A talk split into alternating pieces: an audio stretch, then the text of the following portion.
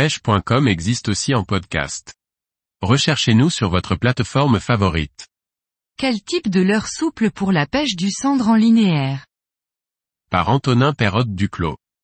Les conditions de pêche et l'activité des poissons influent régulièrement sur le type de leurre souple que l'on va pouvoir utiliser.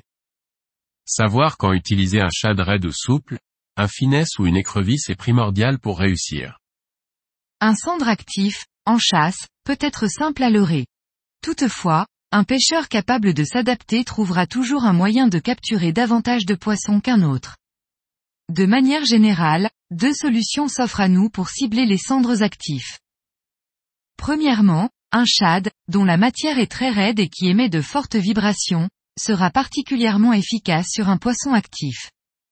Il permet alors au poisson de plus facilement le repérer à grande distance ou dans une eau sale.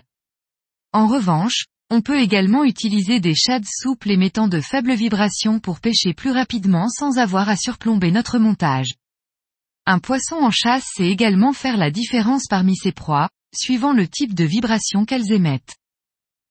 Lors des phases de faible activité du cendre, il est important de ralentir les animations et de passer dans la bonne couche d'eau le plus longtemps possible.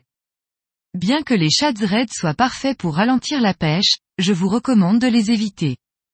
Une vibration trop importante qui passe à proximité d'un poisson peu actif risque de l'agresser et de le faire fuir. Un shad souple, dont le profil est assez fin et les vibrations discrètes, sera bien plus efficace monté sur une tête plombée légère, lui donnant une action planante de proie facile. Lorsque l'on parle de pêche en linéaire, il est important de faire également des phases de descente fil tendu entre deux animations.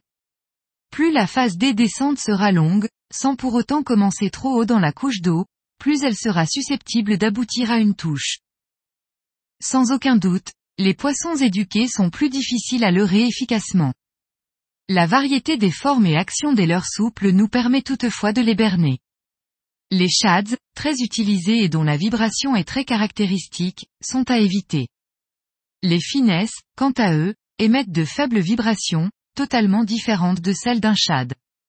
Plombé léger pour profiter de l'effet planant ou avec des têtes profilées pour le faire darter, le finesse sort grandement du lot sur des poissons éduqués.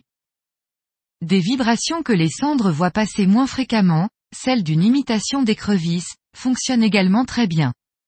L'objectif est donc de tromper le cendre qui connaît déjà le catalogue complet des shads des différentes marques.